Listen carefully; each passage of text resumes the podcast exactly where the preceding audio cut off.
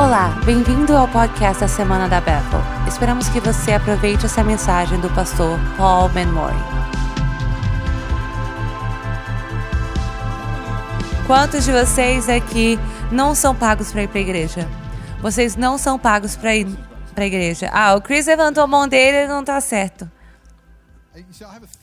Eu tenho uma teoria de que mais ou menos 97% das pessoas, ou seja, 3 de cada 100 pessoas, só 3 de 100 pessoas são pagas para a igreja e 97% não são pagas para a igreja. São as minhas estatísticas. E a maior parte das estatísticas que eu crio no, são criadas no espírito, então elas estão certas. E então é bem difícil você lutar contra isso. Eu acredito que os 3% vocês são pagos para a igreja, vocês podem ouvir e ajudar os outros 97%. E o restante, essa palavra é para vocês. E eu podia facilmente mexer bastante nessa mensagem nessa direção da vergonha ou alguma coisa assim. Mas eu acredito que isso causa um pouco de vergonha nas pessoas que não lidam com isso. Mas eu acho que é uma das mensagens da minha vida. Quanto mais você vive, mais mensagens na sua vida você tem. Essa é a minha teoria. Mas eu passei bastante tempo, 25 anos da minha vida, passei trabalhando numa prisão e eu quero enfatizar que eu estava trabalhando na prisão e o povo falou assim: ah, o Paul passou 19 anos na prisão, isso seria uma sentença bem longa no Reino Unido. A gente não emite muitas essas, essas sentenças lá.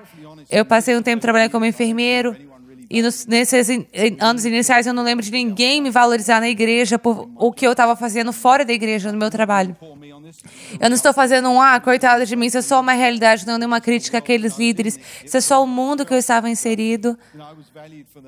Eu era valorizado pelas reuniões que eu ia, pelo dízimo que eu dava naquele tempo, mas era assim que eu me sentia é, nas minhas 70, às vezes 80 horas semanais que eu estava trabalhando e eu não sentia que ninguém tinha muito valor naquilo, eu não colocava muito valor naquilo, para ser honesto. E eu amo que a gente tem uma abordagem diferente com isso, mas eu sinto que ainda tem esse grupo de pessoas que eu quero falar com eles. E 2 Coríntios é, é, fala que a gente, a gente colabora com Deus, nós somos colaboradores. Quando você é colaborador, você não pode ter essa divisão entre o sagrado e o secular. Você não pode ser um colaborador e ter essa divisão. Tem essa história, e o Bill sempre conta histórias engraçadas, e essa é uma historinha engraçada, eu, não é nem pelo humor, mas o Albert comprou uma horta, tipo um jardim pequeno que eles têm na Inglaterra. São como fossem jardins pequenos em que as casas não têm muitos jardins muito grandes. Então você tipo aluga um outro lugar na cidade, tipo um lotezinho que você constrói uma horta lá. Vocês têm esses? Aquela senhora ali está dizendo que eles têm mais alguém? É um dos desafios de viver, ser um inglês que mora na Inglaterra, você tem que explicar um pouco as, que mora na América. Uma das coisas é quando eu digo eu gosto mais ou menos isso na Inglaterra, mas aqui nos Estados Unidos é tipo gosto muito. Então você tem que ser bem cuidadoso como você usa as palavras nos Estados Unidos e Inglaterra. Don't say I quite like your wife in England because that's not good at all. That's Então, Albert comprou um jardim familiar, tipo uma horta velho, degradado e abandonado. Os canteiros estavam cheios de ervas daninhas, o galpão estava caindo, a estufa era apenas estrutura com vidros quebrados. Durante seu primeiro dia de trabalho, o vigário foi lá para abençoar o trabalho de Albert diz, dizendo que você e Deus trabalhem em conjunto para tornar esse o jardim dos seus sonhos. Poucos meses depois, o vigário passou por lá, olhou e percebeu que estava tudo completamente transformado. O galpão tinha sido habilmente reconstruído, vegetais estavam crescendo em fileiras e a estufa tinha novos vidros e estava cheia de tomates gordos maduros. Maravilhoso! exclamou o vigário. Olha o que Deus e você têm feito juntos. Sim, reverendo, disse Albert. Mas lembre-se como era o lugar quando Deus estava trabalhando sozinho.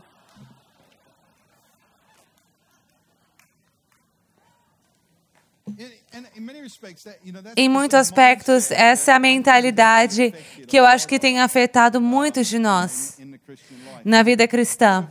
Provérbios 27, 3 diz que como o homem pensa, assim ele é. Se a gente tem o pensamento errado nisso, então é assim que a gente vai viver.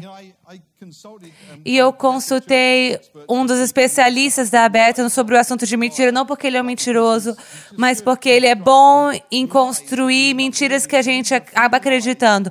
Então, essas são algumas das mentiras.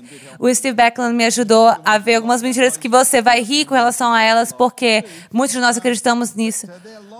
Mas há mentiras que são criadas por ter essa divisão entre o secular e o sagrado. Eu sei de onde isso nasceu, mas eu gosto de fingir que eu não sei. É mais fácil dessa forma às vezes. Não deveria existir essa divisão. Ela não estava lá no início, lá no jardim. Não estava lá. E foi, nos foi ensinado a cultivar a terra. E sempre nós deveríamos colaborar com Deus. Não é uma coisa que ah, surgiu depois. Então, a minha, eu sou um cristão menor, sou uma, um cristão de segundo escalão, porque eu não sou pago para ir para a igreja. O meu trabalho não é tão importante quanto o, ministro, quanto o ministro, o profeta, o apóstolo. Um dia eu vou estar no ministério. Eu não sou tão espiritual quanto o pastor. Problemas da minha vida são minha culpa porque eu não sou um cristão tão bom. Eu só posso encontrar a glória de Deus na igreja. Os melhores lugares no céu são reservados para aqueles que estão em ministério em tempo integral. Isso foi do Steve. Só o que acontece na igreja avança o reino. O reino de Deus fica mais raso quando ele sai do tempo do qual ele flui. Essa divisão entre o sagrado e o secular, ela vai nos fazer acreditar mentiras como essa. Como o Chris estava falando sobre a vergonha, a vergonha vai te falar quem você não é e vai te manter distante daquela voz que pode te dizer quem você é. E a vergonha vem nesse tipo de mentira, ela vem nessa, cre... nessa crença de que eu não estou no tempo integral no ministério, então essa é uma forma de articular isso às vezes. Se nós realmente acreditarmos nisso, de que a, a, vergonha vai nos fazer pensar que a gente é menos que outra pessoa, e a vergonha vai te dizer que você é menos valoroso, você é menos importante, menos significativo, e esse é um fruto dessa divisão entre o sagrado e o secular. Essa divisão entre o sagrado e o secular, ela é impossível se a gente perceber que a gente tem que colaborar com Deus. O maior fato de a maior pessoa que colaborou com, com Deus foi Jesus. Ele é completamente Deus, ele é completamente homem. É um homem que está colaborando plenamente com Deus. Nós temos que ser como Cristo. Então eu e você temos que colaborar com Deus. Eu vou dar alguns episódios na minha vida mais tarde que vão reforçar isso. Mas se a gente viver com essa divisão entre o sagrado e o secular, a gente vai continuar pensando nessas coisas. O número um, a gente vai se comparar com outras pessoas.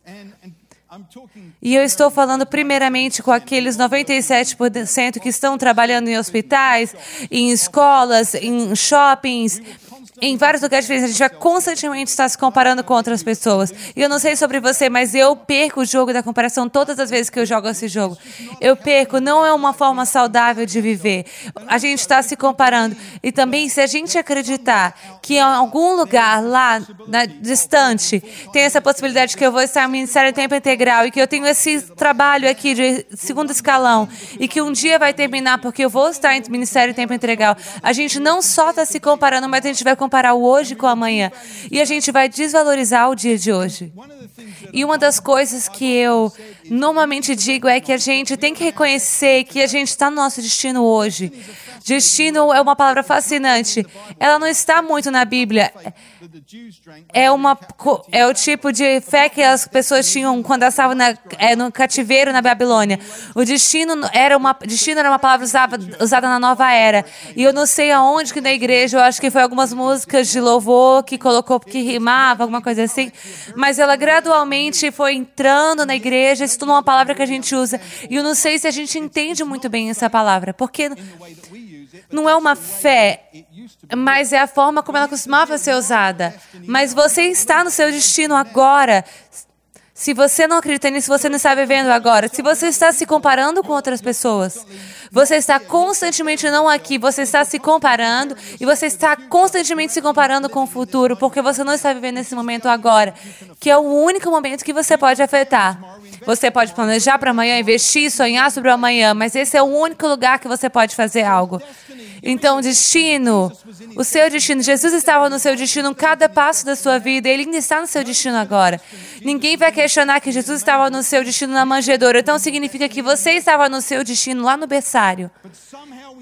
Mas de alguma forma a gente tem essa mentalidade e ela piora com essa divisão, essa mentalidade entre o sagrado e o secular.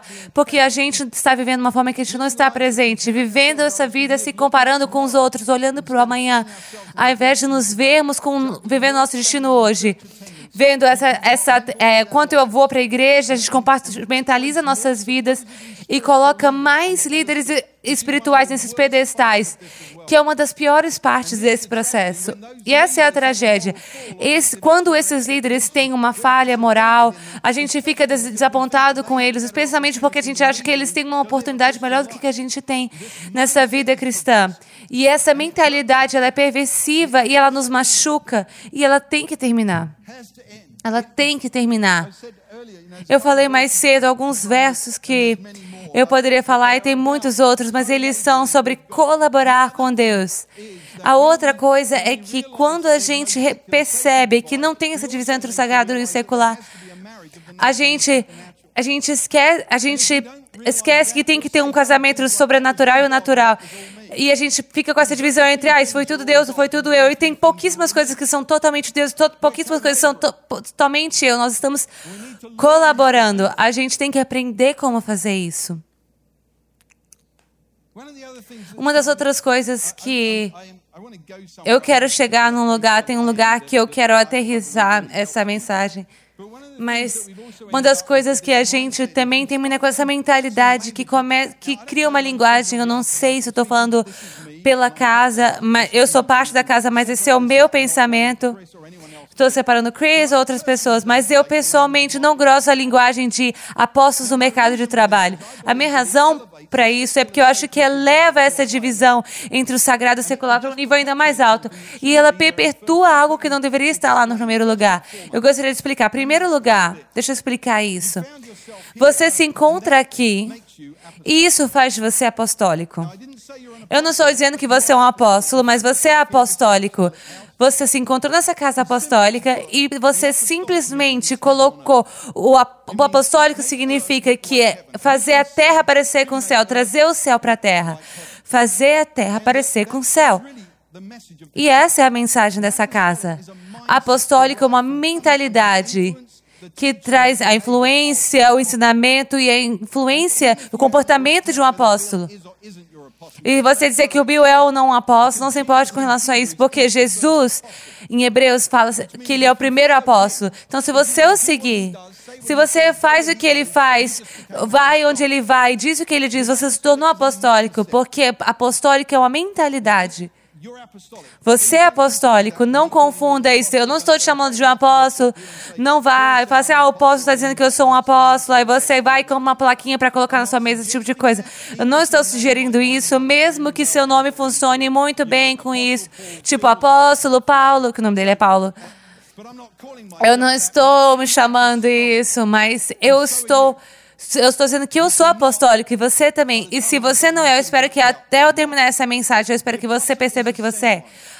Apóstolo é aquele que é enviado. Ele é enviado dos céus para a terra para fazer a terra parecer com os céus.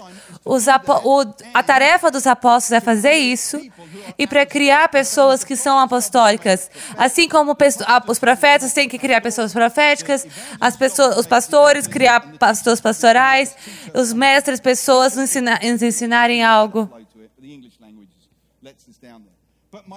Mas o meu ponto é esse, que o ponto dos apóstolos é nos fazer apostólicos. Então, onde eu entro nessa questão de apóstolos no mercado de trabalho? É que a gente já fez isso para preencher uma, um buraco. Porque há pessoas que não se sentem tão valiosas naquilo que elas fazem. Então a gente coloca um título neles e fala assim: ah, você é um apóstolo do mercado de trabalho. Esse é o problema. Se eles não são apostólicos, a gente tem um problema. Porque a gente vai acabar chamando pessoas que têm os maiores negócios na cidade, que são cristãos, como apóstolos do mercado de trabalho, mas talvez eles não sejam apostólicos. E no final, o que isso vai significar é que a gente vai terminar com apóstolos de governo que não são apostólicos, mas eles só porque eles alcançaram lugares altos na terra ali, a gente vai dar esse título para eles. Eu acredito que a gente tem que ter mercado de trabalhos líderes, sim como enfermeiros, é, pessoas que fazem filmes.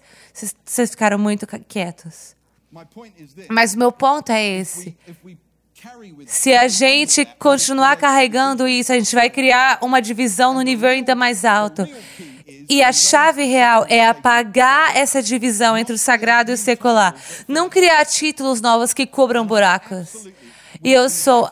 No, nós temos que nos tornar apostólicos. Quando você sai daqui, a sua tarefa é ir para o mercado de trabalho, para a escola, para o hospital, onde quer que você trabalhe com essa tarefa apostólica. A, mas a criação de um título não é, na minha opinião, a solução do problema. Então, há alguns cenários na minha vida, algumas experiências na minha vida que me levaram nessa, nesse caminho. E eu quero chegar nesse fechamento com vocês no final, orando uma coisa com vocês específicas. E eu estou falando com essas pessoas que não são pagas para vir para a igreja, que, que lutam com o que elas fazem, se é valioso ou não. Mas o primeiro momento em que isso foi significativamente mudou para mim foi eu estava aqui, eu não sei se foi o Bill, se foi o Chris, eu, eu acho que foi na, na escola de ministério, a BSC, sobre Isaías 61. Eu conheço Isaías 61, eu amo, mas por algum motivo eu nunca tinha conectado os pontos. Eu nunca tinha visto que os quebrantados, os cativos e os prisioneiros eram aqueles que tinham que restauravam as cidades. Eu não tinha conectado isso. Mas você pode olhar.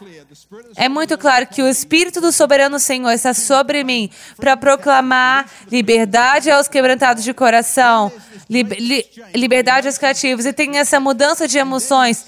E aí nós vemos que eles são aqueles que são levantados da devastação e ele, eles transformam as cidades, não os sacerdotes que fazem isso. Mas se você continuar lendo, você vai ver que eles, aquelas pessoas, vão ser conhecidos como os ministros do nosso Deus e sacerdotes do nosso rei. E eu li e falei, nossa, eu nunca tinha visto isso antes. Eu sei que eu já tinha lido mais de uma vez, mas eu nunca tinha visto esse pedaço antes. Eu comecei a ver que isso realmente, a tarefa do sacerdote, da igreja, do líder da igreja, é declarar a liberdade para os cativos, libertar os prisioneiros, para que eles se tornem aqueles que reconstroem as cidades em ruínas. E eles vão ser conhecidos como os ministros do nosso Deus. E eles vão continuar essas coisas. Em 61:7 a gente vê que ao invés de vergonha tem dupla porção. Isso é porque essas pessoas, antes deles experimentarem a vitória e, a, e esse rompimento e a liberdade, eles estavam dando em vergonha porque eles acreditavam que eles eram menos valorosos, menos significativos que outra pessoa. E é por isso que ao invés da vergonha você recebe uma dupla porção. Esse foi o passo número um para mim, de perceber que essa divisão entre o sagrado e o secular não está na Bíblia, ela não está lá. E não deveria estar em nós, não deveria estar nas nossas igrejas, não deveria estar no nosso pensamento. Que tragédia seria se a gente, como igreja, eu não sou pago para a igreja, se 50%. Como seria? Se 50% deles só acreditassem que o que eles fazem é menos valoroso do que aqueles que pagam para a igreja. E esses que vêm para a igreja, que não acreditam, eles, acreditam, eles são um exército desempoderado, eles acreditam que são menos do que aqueles que trabalham em tempo integral. Isso é uma tragédia. Segundo lugar que isso me atingiu. Isso, na verdade, aconteceu antes. Antes de eu vir para cá, isso foi em 1997, eu estava na Argentina, eu fui numa viagem incrível lá. Enquanto eu estava lá, eu recebi um fax, que é uma forma anciã de comunicação para aqueles que não lembram. Parece muito tempo atrás, se você parar para pensar. Recebi um fax enquanto eu estava lá. Chegou no Cláudio. Cláudio é, da, é um dos grandes avivalistas da nossa era, é um grande homem de Deus da nossa era. Eu estava com ele lá por alguns dias. E um fax foi enviado para a igreja dele. E eu estava num comitê de promoção um tempo antes de ir para lá na viagem, e aí eu recebi esse fax dizendo que eu estava sendo colocado como é, o diretor-geral da prisão. E aí o Cláudio me perguntou, pô, o que, que você falou? E eu falei assim, ah, estou sendo promovido, eu estou sendo colocado como administrador da prisão. Aí ele imediatamente olhou para mim, olho no olho, colocou suas mãos no meu ombro e ele falou, Paul, Paul volte para lá e administre essa prisão para Deus. 22 anos antes daquilo, eu tinha ouvido o chamado de Deus para minha vida. Eu sei que eu sei que eu sei que aquele chamado em 75, setembro de 75, eu sabia que Deus estava me chamando para o ministério. Eu não sabia o que significava particularmente, mas eu sabia que eu era chamado. Eu estava numa jornada de ganhar experiência, eu estava muito feliz em ganhar essa experiência, não tinha reclamações. Mas eu sabia que eu era chamado, mas naquele dia eu decidi, na igreja do pó, eu fui, coloquei o meu chamado ali, entreguei o meu chamado, entreguei ele, eu falei assim, ok, isso que eu vou fazer, vou fazer, vou voltar e administrar aquela prisão. E finalmente eu tinha um líder que me comissionou, que me acreditava em mim e me mandou de volta para conquistar algo. E outro momento para mim veio, eu acho que isso foi estava dentro de mim, mas eu nunca achei um lugar seguro para expressar.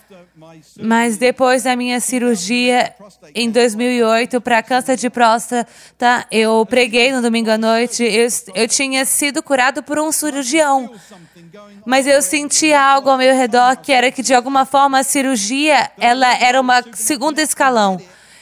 Tipo assim, ah, todos nós queremos ser curados sobrenaturalmente, eu entendo isso, mas até que isso aconteça com todos, mas tem, tem esse dom maravilhoso que é de médicos e cirurgiões. Então, no domingo à noite eu estava aqui e depois da minha cirurgia no, no câncer de, de próstata, eu falei: cirurgia não é uma cura de segundo, segundo salão. E eu finalmente tinha encontrado esse lugar seguro para falar isso. E aí, um cirurgião me ligou, um oncologista me ligou. Ele era um doutor há 35 anos. O, o pai dele era médico. A, é, a vida inteira dele foi cercada por medicina. Ele me ligou e falou: Paul, de, to, de todos os treinamentos, de todos os cursos que eu já fui, teve uma coisa que se destaca em toda a minha carreira que me transformou mais do que qualquer outro treinamento. Quando você se levantou e disse: cirurgia não é uma cura de segunda, segundo escalão. Ele salva vidas toda semana, mas ele sai da sala de cirurgia se sentindo no segundo escalão, porque ele não tem um testemunho de uma cura sobrenatural. E eu sou apaixonado sobrenatural. Eu ajudei a, a começar a sala de cura aqui. Mas há coisas no caminho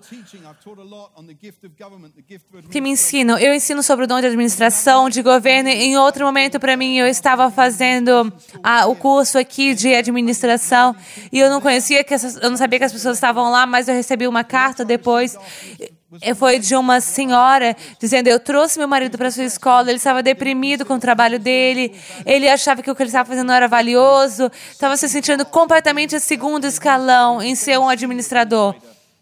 Ele era um administrador sênior numa organização, ele estava deprimido, a gente estava deprimido, nosso casamento estava passando por problemas, ele não conseguia dormir. E ninguém orou pelo meu marido, mas você pregou e falou assim que a administração é é um dom sobrenatural e natural. Você disse que é um dom que a gente precisa para um tempo como esse. E eu levei para casa um marido diferente como resultado daquilo que você falou. Quem podia saber que ensinar sobre o dom de administração podia lidar com depressão, ajudar um casamento, ajudar com noite sem dormir? Porque ele descobriu por que, que ele estava vivo e que não era o segundo escalão. Eu poderia te dar muitos, muitos outros exemplos de lugares na minha jornada que eu percebi que essa mensagem ela é importante. A gente não pode ter 90, um exército que é 97% desempoderado, que eles acreditam que aquilo que eles fazem é menos significativo ou menos valioso. Nós temos que colaborar com Deus. Quando você colaborar com Deus, você não pode compartimentalizar a sua vida. Eu vivo esses dias, eu faço conferências de é, cura médica, falando com médicos, pessoas da área médica, mas o que eles fazem não é uma cura de segundo escalão. E se eles casarem isso com o sobrenatural, eles se tornam algumas das pessoas mais poderosas e, e perigosas do planeta. Esse mesmo cirurgião me mandou uma mensagem essa semana mandou um testemunho de um paciente que tinha uma uretra calcificada, completamente interrompida, bloqueada. Aí ele estava muito preocupado, consultou alguns dos colegas dele, falou: manda para outra pessoa, porque essa é uma cirurgia complicada. E o meu amigo falou assim: eu não posso mandar ele para outra pessoa, porque ele está doente demais para mandar para outra pessoa. Ele foi, entrou para fazer a cirurgia, orou pelo paciente dele, abriu o paciente e não tinha nenhuma calcificação naquela uretra. Tinham duas pedrinhas pequenas que ele, ele foi lá e removeu. E ele ficou em pé lá na sala de cirurgia e falou: Vocês acabaram de testemunhar um milagre. Porque ele casou os dois, ele não está sentindo o segundo escalão. Ele sabe que às vezes Deus vai curar só com a, a imposição das mãos dele e às vezes vai, vai curar com a imposição do, do bisturi dele. E ele sabe que ele não é um segundo escalão naquilo que ele faz. Finalmente, o momento para mim que teve mais, não sei, Espírito Santo nisso, talvez é a coisa, melhor forma de falar na, na escola do Runabout, para ser honesto, eu não estava. Era uma sessão sobre evangeli, é, sobre intercessão. Eu entendo que a gente precisa orar, a gente precisa isso, mas não é o, primeiro, o lugar onde eu mais gosto de ir ensino sobre intercessão. Aí a, a, a intercessora dele, ela levantou.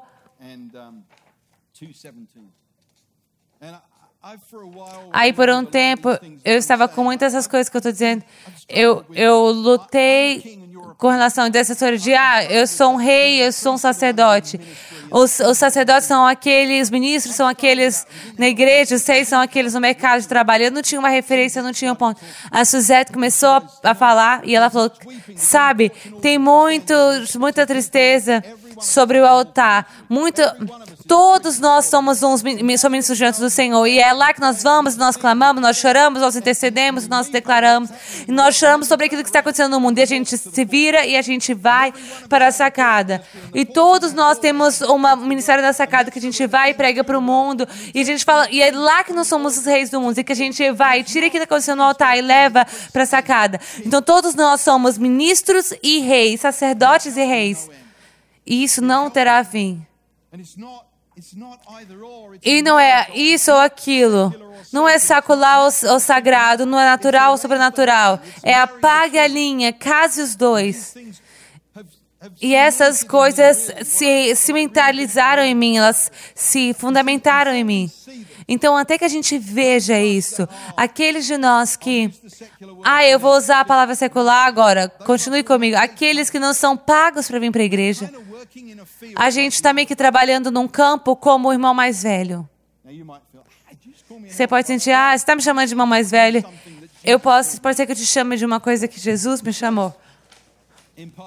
Porque em parte da minha jornada recente eu estava deitado na minha cama, lendo Lucas 15, parte de uma tarefa. Parece muito formal, mas Deus falou comigo sobre Lucas 15. E eu estava lendo e estudando. E eu cheguei no final em que fala com o irmão mais velho. E eu ouvi o pai dizer para mim: Paul, você é o irmão mais velho. E eu, não, eu não, Deus, eu não quero ser isso.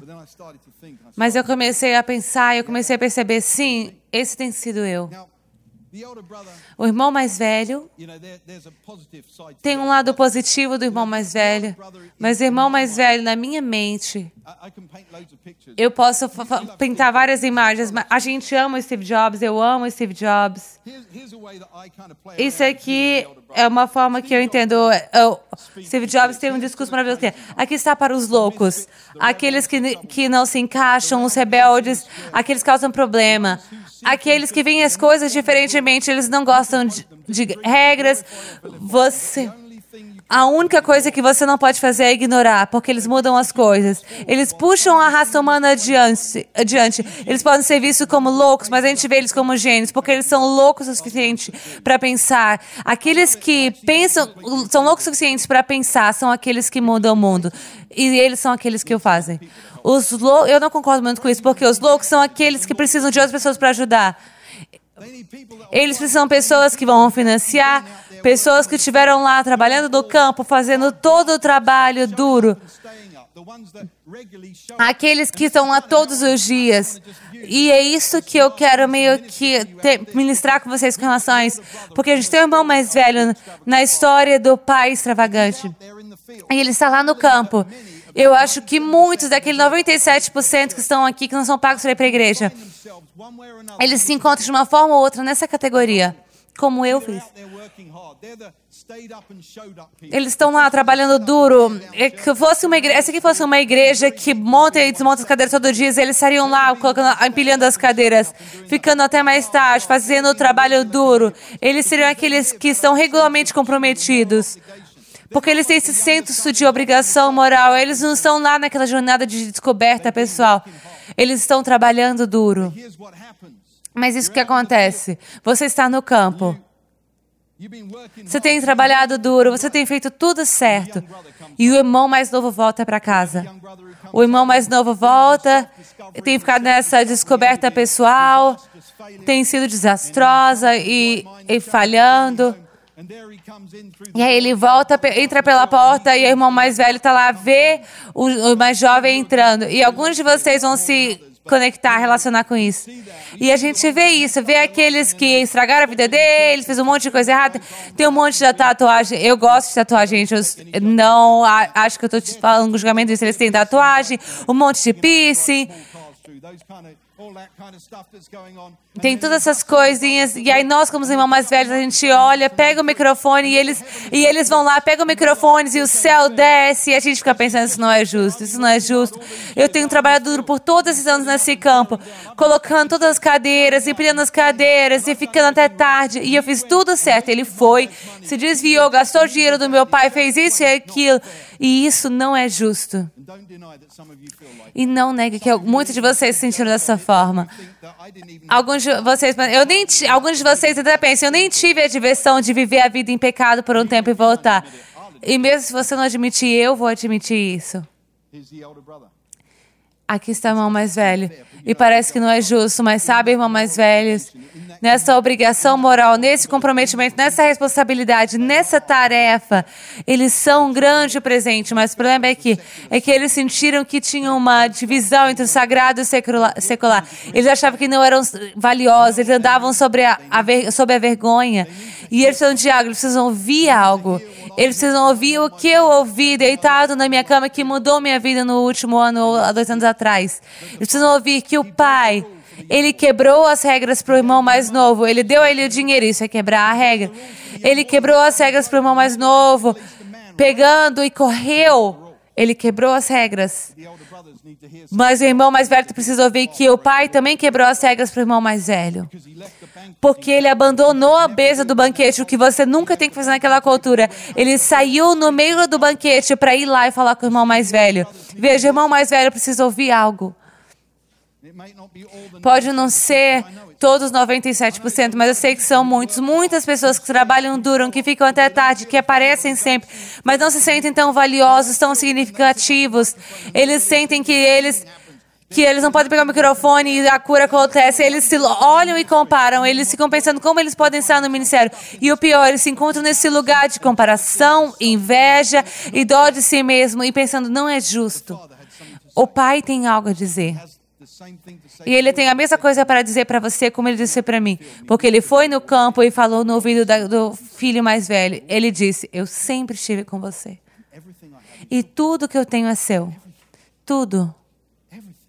Tudo. Tudo. Veja, todos, todos nós somos necessários nesse movimento de Deus. Eu sugiro para você que avivamentos não vão durar sem aqueles que estão colocados naquela categoria de trabalhar, de aparecer todos os dias, daqueles que colocam as cadeiras em várias igrejas a reforma, a reforma não vai acontecer sem homens e mulheres que se comprometem a 20, 30, 40, 50 anos de trabalhar no governo, na educação, na área da saúde, de restabelecer a sua cidade nos princípios do Rei dos Seis e Senhor dos Senhores. Não vai acontecer. Não vai acontecer por algumas mensagens maravilhosas que não é na igreja. Só vai acontecer quando um exército sair das portas da igreja para sair e ser apostólico e fazer aquilo que eles são chamados para fazer e ser o que eles são chamados para ser. Mas se a gente se sentir segundo escalão, menos valioso, isso não vai acontecer. Se a gente está se comparando com outras pessoas e está com pena de nós mesmos, isso não vai acontecer. E o que é mais? A renascença, que eu acredito que é uma nova expressão da criatividade, que é trazer a glória de Deus. É a minha ela não vai sair da igreja sem aquelas pessoas perceberem que o Pai diz para eles também: tudo que eu tenho é seu.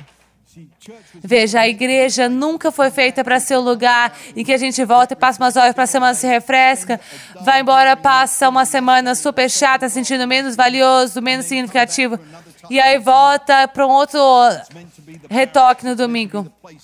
É para ser um lugar que a gente é enviado daquele lugar, o lugar onde a gente é equipado. Alguns de nós precisamos de cura enquanto a gente está aqui, tudo bem, seja curado, mas ah, fora disso, a gente tem que ser enviado para que a gente não se sinta um segundo escalão. E eu quero fechar ministrando a, a partir de Isaías 61. Eu amo essa passagem. Eu amo mais e mais toda vez que eu leio. Então eu quero ministrar para vocês a partir do que o Cláudio ministrou para mim. Alguns de vocês vão dizer para mim: "Ah, isso é louco porque o Cláudio falou para mim: vá e lidere e administre aquela prisão para Deus". Eu vou dizer a mesma coisa para você: vá e administre aquela prisão para Deus. Você ah, não administra uma prisão, mas pode ser que você esteja numa prisão que se você não acreditar no que, que o que você é, tá, é chamado para fazer, aquilo que você é chamado para fazer por Deus. Se você não acreditar que aquilo que você faz é ministério em tempo integral, pode ser que você esteja numa prisão. Se você está criando os seus filhos agora, está cuidando deles em casa, ser uma mãe que fica em casa, pode ser que você não acredite que isso é o seu destino. Então pode ser que você esteja numa prisão. Se o que você está fazendo nos seus negócios, mexendo com a lei, ou se você não acredita que aquilo é o seu ministério, agora você está se comparando com outras pessoas, se você está sonhando com um futuro ideal, você está perdendo agora, e isso é uma prisão. Por 19 anos da minha vida, eu assinei documentos. Eu assinei documentos de liberação. E eu assinava meu nome nesses documentos de liberação e eu, e eu liberava pessoas no natural. E nos últimos anos eu percebi que eu ministrando a partir deste lugar, eu podia liberar pessoas no espiritual. que o Espírito do Deus soberano está sobre mim porque ele me ungiu para declarar liberdade aos cativos, para declarar o ano do Senhor, para dizer, vai e administre sua prisão para Deus. Não há divisão entre o sagrado e o secular, não deveria haver uma. Mas há muitos de nós que vêm para a igreja e nos comparamos. Eu passei anos me comparando a evangelistas me, me derrubando toda vez que eu via passar. Eles, eles levam mais pessoas para Jesus no almoço do que eu a minha vida inteira. Eu devo ser um cristão menos importante. E eu me derrubava por uma semana e eu pensava, eu e aí eu e eu percebi, eu quero ser conhecido por pregar o evangelho. E eu percebi que essa era a coisa que eu sofria por isso por muitos anos. E agora eu quero que você se levante e eu quero dizer, vá e administre sua prisão para Deus. O Espírito do soberano do Senhor está sobre mim, porque o Senhor ungiu-me para te dar permissão, para declarar que você vai ser conhecido como ministro do nosso Deus, um sacerdote do nosso Rei. O, Espírito soberano, o Senhor, está sobre mim, porque o Senhor ungiu-me para levar boas notícias aos pobres. Enviou-me para cuidar dos que são coração quebrantado, anunciar liberdade aos cativos e libertação das trevas aos prisioneiros. Coloque suas mãos na sua frente, porque eu quero tirar essas correntes de você hoje. Vá e administre aquela prisão para Deus. Vá e administre a sua casa, administre o seu negócio, administre o seu consultório médico, vá e administre o seu estúdio. Vá e faça por Deus. Porque hoje eu te dou permissão, você está livre. Eu, eu assinei o papel de libertação. E você não tem que nem que passar por um, um oficial de, é, de probatório. Você, aquele que o filho libertou está livre. Então eu te declaro, você livre. Vai e faça o que você faz com conhecimento completo de que Ele te ama, Ele está satisfeito com você. E o Pai hoje quer falar no seu ouvido isso. Eu sempre estive com você. Em tudo. Que significa, pelo que eu entendo, tudo. Tudo que eu tenho é seu. Em nome de Jesus, você está livre. Amém.